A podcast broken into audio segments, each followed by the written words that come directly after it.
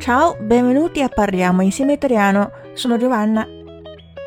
今天我们要讲一个英语当中很多人会搞错的概念，就是毕业这个词。常用的毕业有 diplomarsi 和 laurearsi，但这两个词是完全不一样的。如果是 diploma，那它是一个毕业证明，attestazione del conseguimento di un titolo di studio。但是现在我们更多的是指 diploma di scuola superiore，就是高中毕业。如果你说获得了 il diploma，那我们就知道是获得了高中毕业文凭。而如果是 la laurea，指的是 diploma universitario ottenibile dopo tre anni di corso，是指三年制大学毕业文凭。那我们就指本科毕业。如果是动词，高中毕业就是 diplomarsi，大学毕业就是 laurearsi。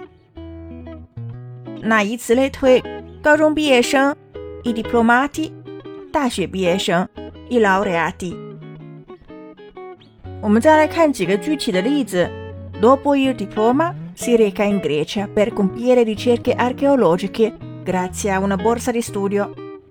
高中毕业之后，他获得奖学金，前往希腊进行考古研究，就是指他大学去念考古了。